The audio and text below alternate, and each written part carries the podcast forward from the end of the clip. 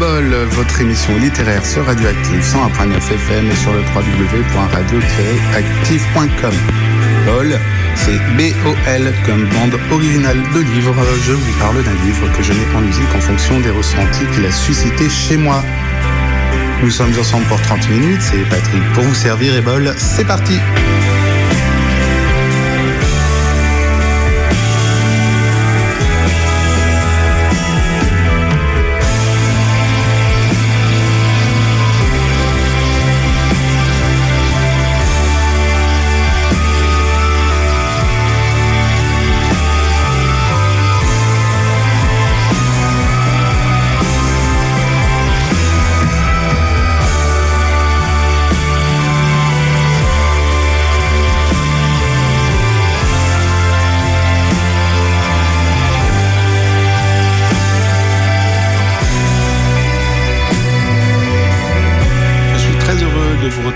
Ce nouvel épisode de Bol, ce dernier épisode de Bol même, devrais-je dire, de la saison.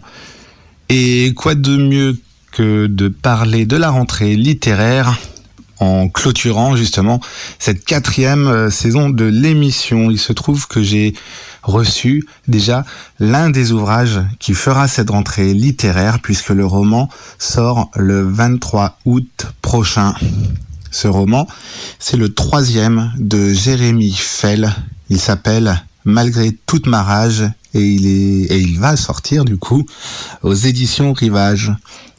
Le nom de Jérémy Fell ne vous est sans doute pas totalement inconnu parce que je vous en ai déjà parlé euh, au cours d'une émission précédente avec son deuxième roman qui s'appelle Nous sommes les chasseurs et qui euh, revenait sur euh, plusieurs générations, on va dire ça comme ça, sur le mal, le mal qui ronge certains êtres et qui se propage telle une maladie contagieuse avec, malgré toute ma rage, Jérémy Fell s'extirpe de la nasse du roman d'horreur pour nous offrir un roman euh, tout aussi terrifiant, mais plus, entre guillemets, social.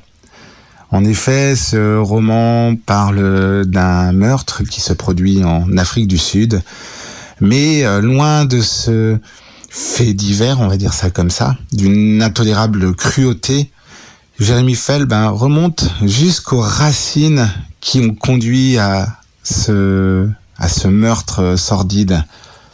Alors ça va être compliqué de vous en parler sans rien dévoiler, et puis j'ai pas envie de vous en dévoiler parce que, enfin de vous en dévoiler trop parce que c'est vrai que ce livre n'est pas encore sorti, mais ce que je peux vous dire c'est que ce bouquin est absolument terrifiant.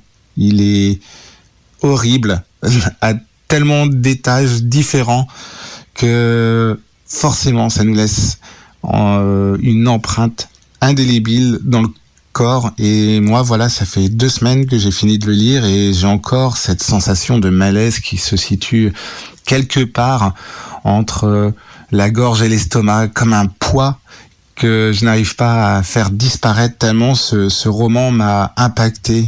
Alors certes, il a des qualités littéraires indéniables, ça c'est un fait. Jérémy Fell est un sacré écrivain. C'est vraiment quelqu'un qui possède ce don un petit peu magique euh, que possèdent les plus grands, c'est-à-dire euh, cette capacité à nous entraîner dans un univers euh, a priori très très loin du nôtre, mais avec euh, justement une écriture qui se fait très très rapidement addictive, d'une fluidité euh, assez exceptionnelle, avec un langage facilement compréhensible, mais euh, pas simpliste, et avec justement cette histoire qui révèle une horreur absolument phénoménale, presque indescriptible, mais ça, je vais vous en parler juste après ce premier morceau de musique. Alors j'ai décidé de vous passer euh, un titre de System of a Down qui s'appelle Attack, euh, parce que je trouve qu'il décrit très très bien la violence euh,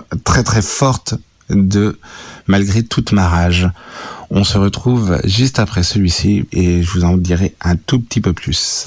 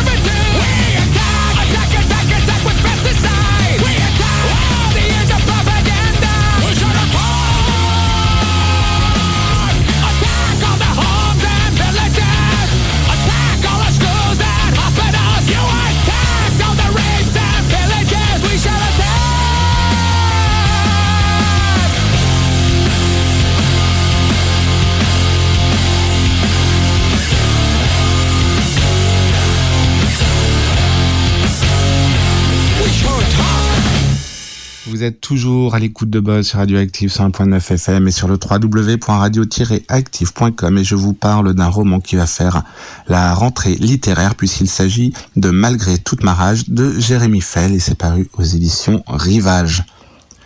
Moi j'ai tendance à penser que si un livre ne vous laisse pas une sensation durable, c'est soit tout simplement qu'il est mauvais, soit que le message qu'il veut délivrer n'est pas allé jusqu'à ses derniers retranchements.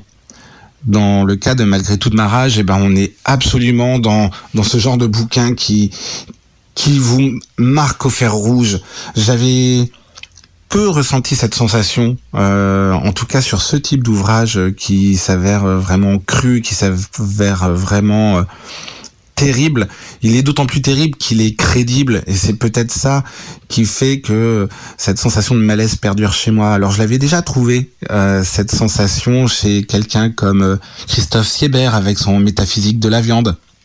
Donc euh, Christophe Siebert, je vous en ai parlé à, à de multiples reprises et pour moi l'un des auteurs, euh, je vais dire horrifique, mais c'est pas horrifique, c'est l'un des auteurs majeurs dans sa catégorie, euh, et puis peut-être même dans toutes les catégories finalement.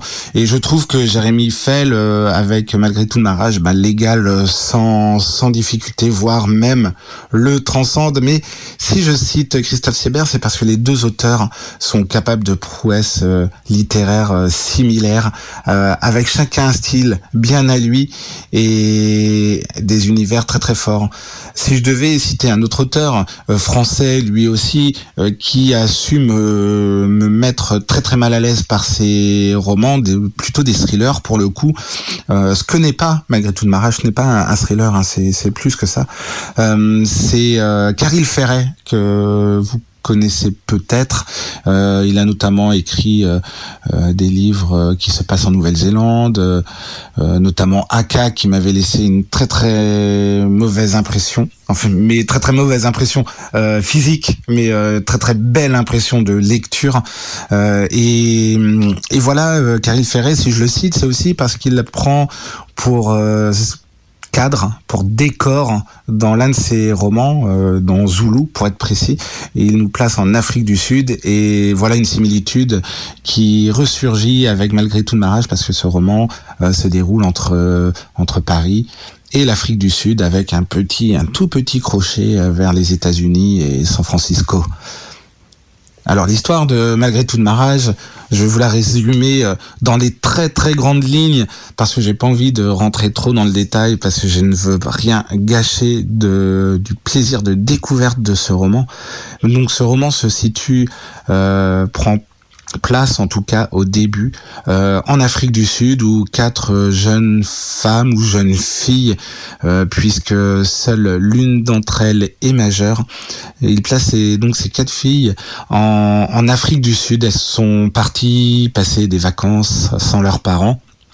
Et euh, malgré toute la mauvaise publicité qui peut être faite à l'Afrique du Sud, qui reste un pays magnifique mais gangréné par une violence assez euh, assez forte entre les couches pauvres de ce pays, principalement cette population noire qui se trouve souvent ghettoisée ou vraiment très très ostracisée et euh, justement euh, la beauté qui, ont, qui peut ressurgir des, des zones pavillonnaires plutôt riches et du circuit touristique absolument saisissant.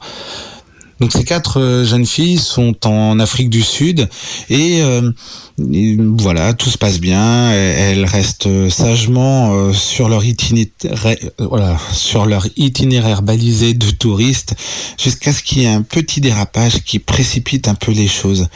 Euh, L'une d'entre elles photographie en effet une femme noire sur le bord d'une route dans, dans un endroit qui n'est pas censé être accessible aux, aux touristes. Enfin, en tout cas, elles s'en sont, euh, elles se sont éloignées de, leur petit itinéraire balisé, et donc elles prennent cette femme noire en photo, et puis elles se retrouvent coursées par euh, par d'autres euh, hommes noirs qui ont pris cette photographie comme un affront à cette femme et voilà les jeunes femmes euh, se font agresser euh, trouvent refuge quelque part et, euh, et voilà fortement ébranlées, elles arrivent à regagner leur leur domicile, enfin leur lieu de résidence.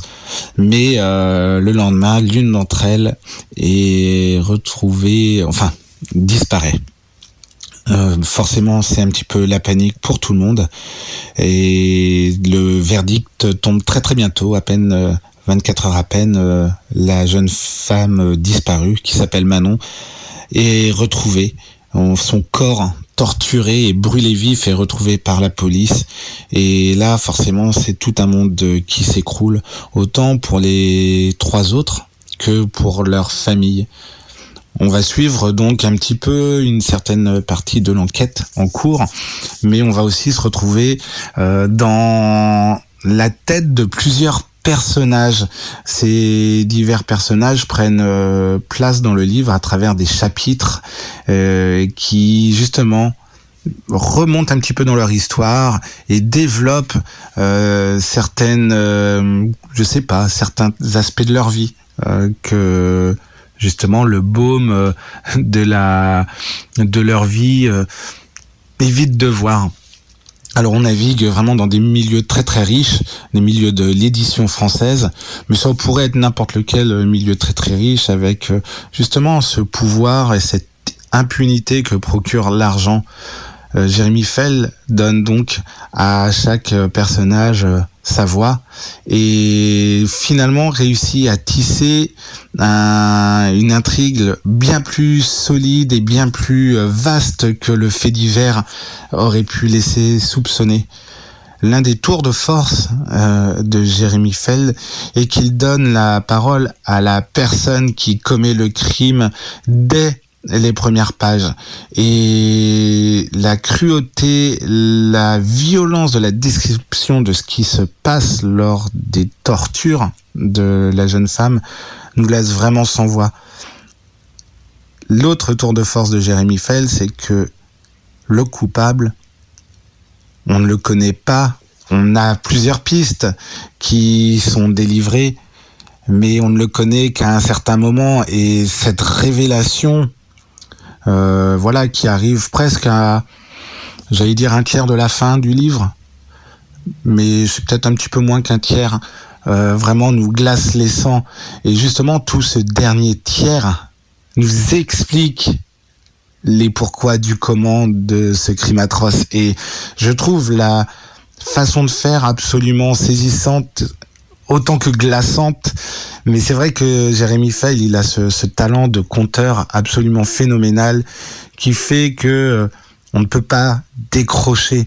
Quand bien même ce roman, il est il est d'une euh, froideur euh, sidérale, enfin une froideur.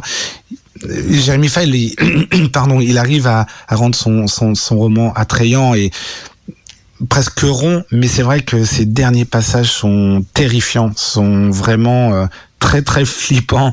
Et si vous aimez les sensations fortes, euh, voilà, vous serez servi.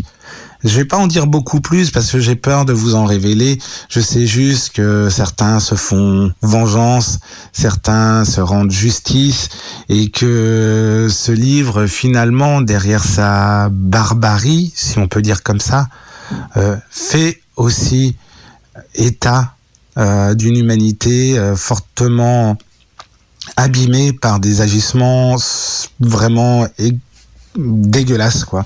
Et je trouve que s'il n'y avait pas cette humanité, ce ne serait juste que de la violence et de la barbarie gratuite, mais Jérémy Fell est bien plus malin que ça, et il livre un très très très très très grand roman, un roman qui reste imprégné dans nos chairs pendant un long moment, et voilà, pour moi c'est un des coups de poing de cette future rentrée littéraire.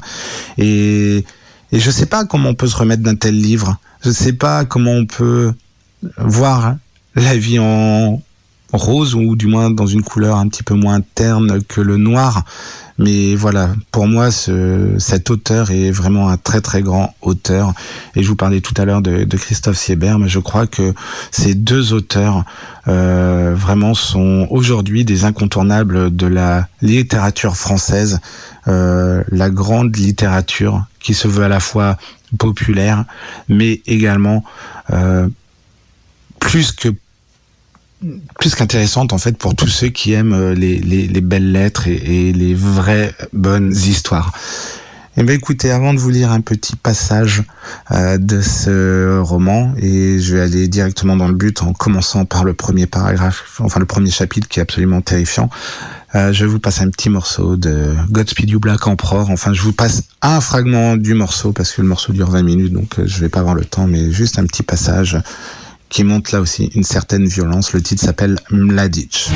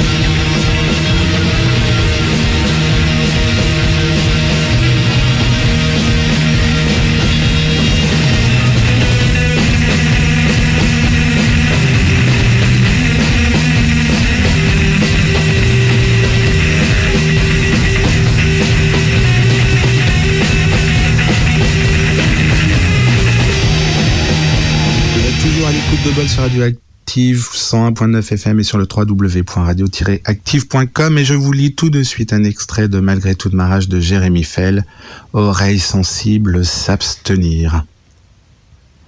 J'irradie au cœur d'une grosse bulle sombre. Le monde qui bruisse et s'étire à l'extérieur de la cave et comme en intente ne nous concerne plus. Un monde où cette salope étendue à mes pieds n'aura bientôt plus aucune place, effacée par mon unique volonté. Seul son cadavre entrera en France. Le pouvoir que j'ai entre les mains me brûle déjà les doigts, ce pouvoir qui jusqu'à présent n'était qu'un fantasme légèrement ivre. Je savoure, encore sous l'influence d'une colère à peine apaisée, chaque seconde de cet instant de grâce. Je garde la lampe torche braquée sur son visage déformé par les coups pour mieux déceler ce qui se joue de façon éphémère dans ses grands yeux de poupée. Seule sa respiration, sourde, saccadée, indique qu'elle est encore vivante.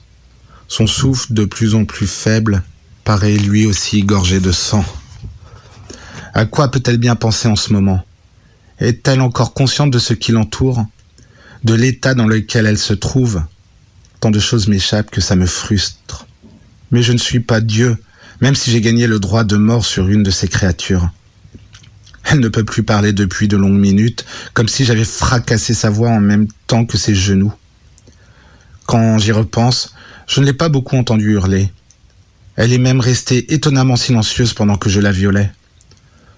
Comme si elle avait tenté, par ce manque de participation évident, de me gâcher un peu le plaisir cette petite pétasse égoïste. J'ai tenté de la faire souffrir du mieux possible, sans répit. Je n'oublierai jamais le bruit de la lame transperçant la chair et raflant parfois l'os. Qui n'en a pas fait l'expérience ne peut pas savoir vers quelle extase une telle sauvagerie peut mener. C'est au-delà des mots, ça touche au sacré. Et pourtant il s'agit d'un acte si bassement, si bassement animal, humain. Son comportement amorphe m'agace à tel point que je lui crache au visage, sans pour autant provoquer de réaction de sa part. Il y a encore une dizaine de minutes, elle me suppliait de la laisser en vie. Elle a même pleuré son papa et sa maman, ce qui a décuplé ma hargne. Maintenant, c'est comme si elle s'était résignée ou qu'elle n'avait plus la force de lutter. Mais comment le pourrait-elle alors qu'une grande partie de son sang n'est plus véhiculée par ses veines et que ses organes, les uns après les autres, s'assoupissent? Il est impossible qu'elle ait gardé le moindre espoir de sortir vivante d'ici. Elle n'a plus rien à quoi se raccrocher. J'y ai veillé. J'ai bâti des murs infranchissables autour d'elle, aussi résistants que ceux de la maison construite par le troisième petit cochon pour se protéger du loup. Ses longs cheveux sont ternis par la poussière de la cave. Elle hoquette dans un spasme. Un peu de salive rouge s'écoule d'entre les lèvres que j'ai pris un si grand plaisir à taillader avec la lame de mon couteau. J'avoue avoir du mal à supporter l'odeur viscérale et pesante qui me nez, comme si elle s'était chiée dessus. Mais je ne dois pas lui laisser deviner mon dégoût. La dernière chose qu'elle verra de sa courte existence sera mon visage radieux. Son cerveau semble glacé, anesthésié. L'air quitte peu à peu ses poumons. J'aimerais me pencher pour en inhaler les dernières bouffées, comme un parfum. Des filets de matière pâle se mêlent au sang, suintant principalement de ses meurtrissures aux hanches. Cette vision est si forte que j'ai envie de la filmer. Malheureusement, je ne dois pas garder de preuves qui pourraient m'incriminer. Ne me resteront que des souvenirs. On ne pourra jamais les sonder ni me les voler. Je me redresse en étirant les bras, attrape le jerrycan d'essence, contemple une dernière fois, comme si j'étais face à une peinture aimée, ce corps allongé sur le dos que l'âme abandonne lentement. Je n'en asperge des pieds à la tête avec une excitation croissante, même si ça nettoie un peu le sang et affadit mon œuvre. Comprenant sûrement ce qui lui arrive, ce par quoi elle va passer, le grand final, elle pousse un gênement ridicule, aigu et rocailleux, comme un petit chien en fin de vie. Espère-t-elle parvenir ainsi à m'attendrir? Et voilà pour cet extrait de Malgré toute ma rage de Jérémy Fell. Euh, je suis pas allé jusqu'au bout euh, de ce de ce premier chapitre. Euh, parce que j'avais un petit peu peur que ma voix déraille. Euh, voilà, vous voyez un peu l'état dans lequel nous place euh, Jérémy Fell dès le début du roman. Je peux vous dire que si l'horreur s'amoindrit par instant, elle ressurgit à d'autres avec une force et une violence inouïe euh, qui justement